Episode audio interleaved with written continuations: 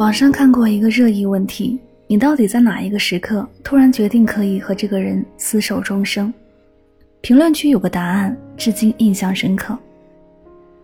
吵架了，男友做了一桌饭，说还是先吃饭吧，吃饱了才有力气继续骂我。那一刻，他触动了我，我也认定了他。很多时候，人们会被对方某一方面的魅力所吸引，以为那就是生活的未来。实际上，选择一个人不只要看他的高光时刻，更要看他的低处。一个人在低处时的模样，往往会折射出真实的人性，也在很大程度上决定着以后感情的温度。一些健康的亲密关系也会有矛盾争执，但不同的处理方式，往往注定了不一样的结局。而吵不散的爱人都懂得退一步海阔天空，沉住气，干戈化玉帛。真正化解分歧的，从来都不是问题的答案，而是面对分歧时的态度。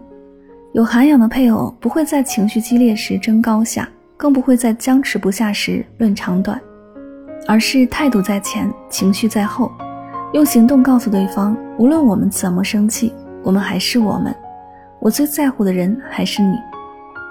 马丁·路德·金曾说：“衡量一个人，不是看他在舒适和顺利的时候站在哪。”而是看他在受到困难和争议的时候站在哪儿。生活一切尽如人意时，谁都能够温文尔雅、质朴敦厚；而困窘失意时，一个人遇事的反应，往往更能展现真实的品格和修养。因此，一个人最好的品行，也不是春风得意时的花明柳媚，而是困窘失意时的锐意进取。纵然身处困窘泥沼，也绝不随波逐流。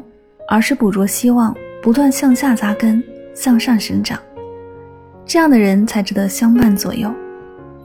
岁月静好时，雾里看花，水中看月，很难看得明白真切。身上有这些特质的人，才是值得托付终身的良配。